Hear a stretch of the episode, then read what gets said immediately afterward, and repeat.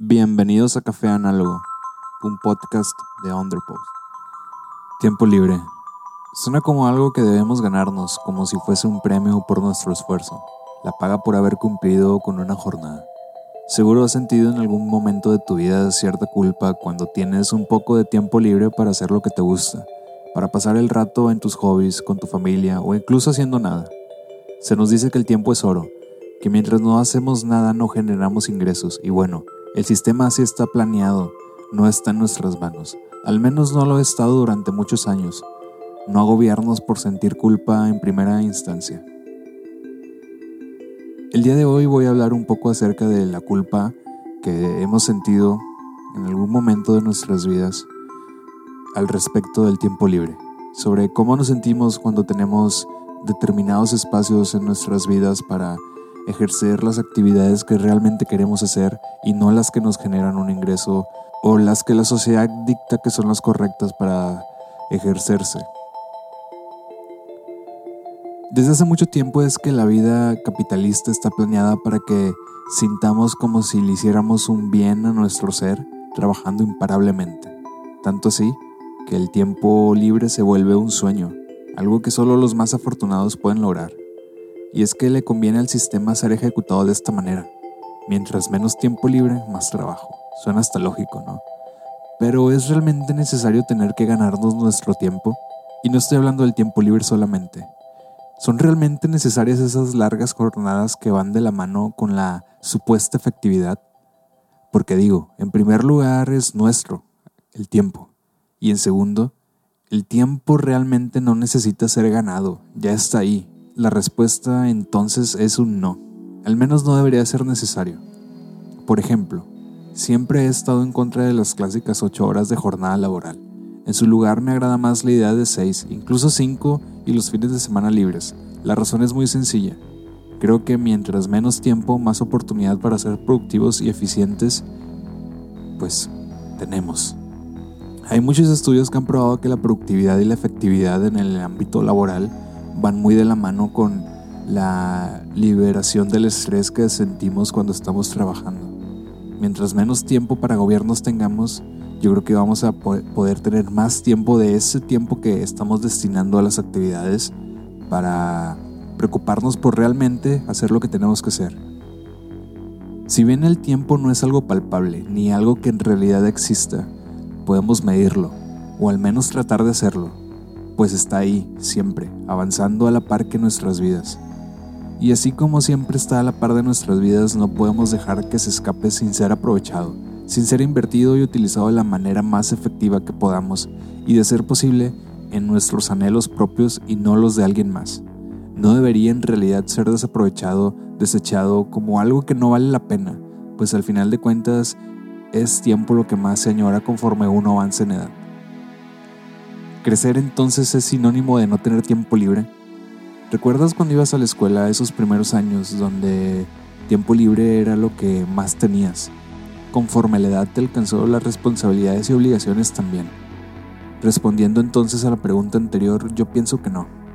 Debería de haber un equilibrio en donde el sistema nos permita vivir nuestras vidas fuera de estas cuatro paredes llamadas oficina, en donde podamos encontrar una plenitud un espacio para nosotros mismos en donde el tiempo invertido en nuestros seres pueda dar frutos y sobre todo ser pensado y aceptado como una necesidad, no como un lujo o un privilegio.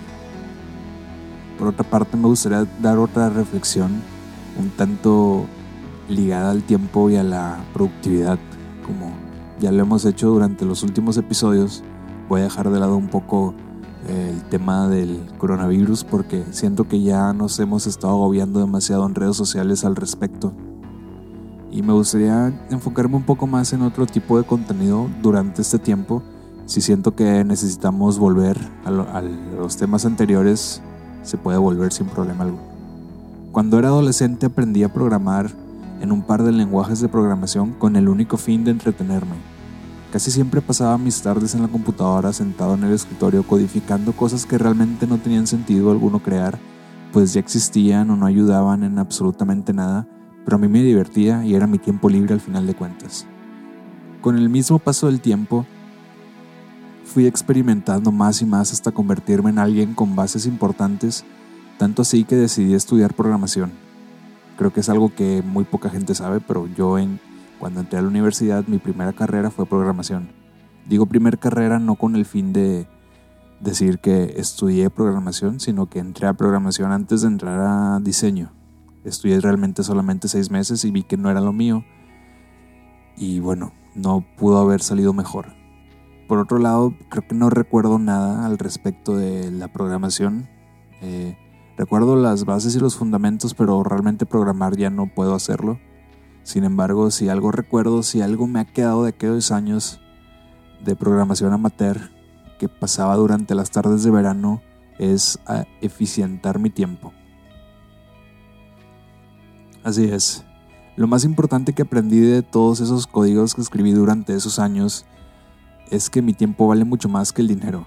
Y aun y cuando sean solamente minutos o incluso milésimas de segundos, si mi tiempo se puede aprovechar deberá ser aprovechado.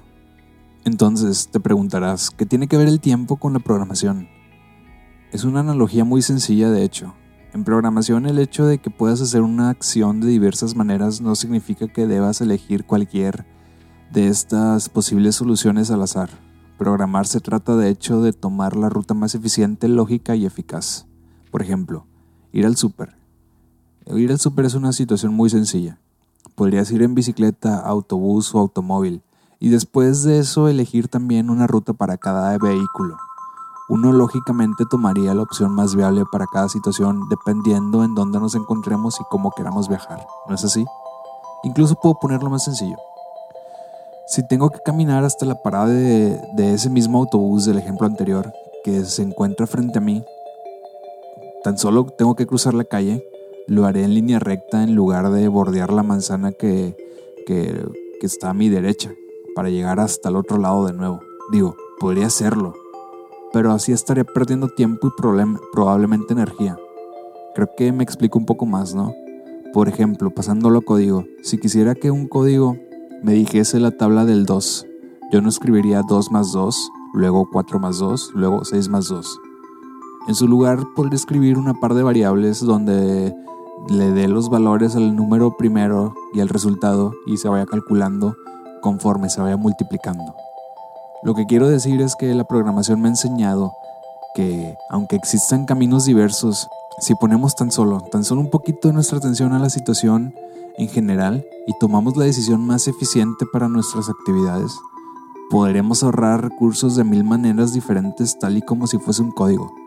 Ahora, hablando de nuevo sobre mi vida diaria, sobre la vida de todos, yo me topo con cuestiones de tomas de decisiones mínimas en cada momento en donde ahorro tiempo y energía. Esto lo he logrado porque he podido automatizar ciertas acciones que antes me tomaban segundos o incluso minutos realizar.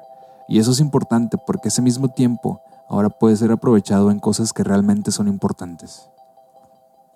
Si te das cuenta, el tiempo es una de las eh, cosas más importantes que tenemos en la, vida. Eh, tener el tiempo para nuestras cosas es indispensable y si podemos ayudarle con pequeños hacks a nuestra vida para así liberar espacios para nosotros mismos después de nuestras actividades o incluso antes de nuestras actividades diarias, eh, pues qué mejor manera de lograrlo y hacerlo. Puedes seguirme a mí en mis redes sociales como arroba Sandoval y a Underpost como arroba UnderpostXYZ. Puedes leerme en Medium también y puedes comentarme qué piensas al respecto del tiempo, del tiempo libre, de la productividad, de la programación incluso, aunque no recuerde mucho, y hacérmelo saber por medio de Twitter o Instagram. Eh, cuídense todos, eh, la situación actual no es para menos, quédense en sus casas, nos vemos la siguiente semana, chao. Café Análogo, un podcast sobre diseño, desarrollo personal e inspiración. Escúchalo en underpost.xyz.